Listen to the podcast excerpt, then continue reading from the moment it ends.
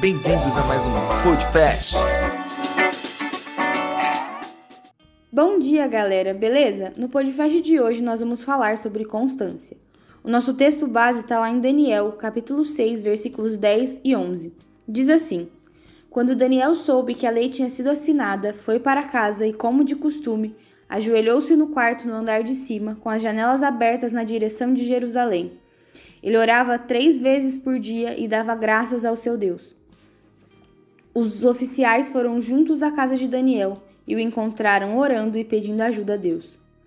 Quando nós olhamos para a história de Daniel, nós vemos um homem que viveu uma vida de obediência, integridade, santidade e fé. Ele foi alguém que fez a diferença e foi usado por Deus em terra estrangeira, para onde ele tinha sido levado como escravo. Daniel vivia na Babilônia, que era um centro cultural daquela época, onde a ciência era desenvolvida, mas também era uma nação marcada pelo pecado. E Daniel se destacou ali pela sua inteligência, a sua sabedoria e a sua santidade. Ele viveu uma vida íntegra diante do Senhor e diante dos homens, sendo usado por Deus com sabedoria e entendimento, trazendo revelações que mais ninguém conseguia e revelando assim o poder e a soberania de Deus para aquela nação. Daniel tinha um espírito excelente. Sua constância em todas as áreas da sua vida era resultado da sua constância em algo fundamental.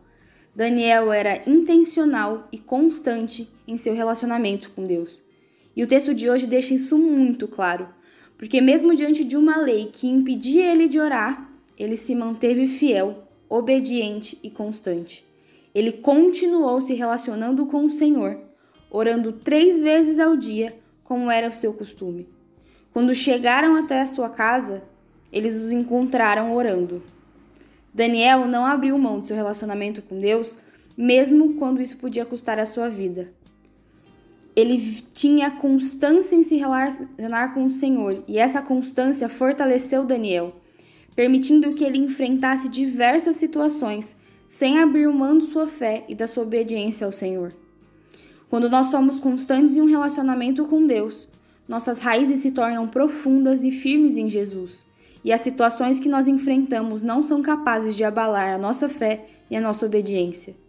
Seja intencional e constante em um relacionamento com Deus.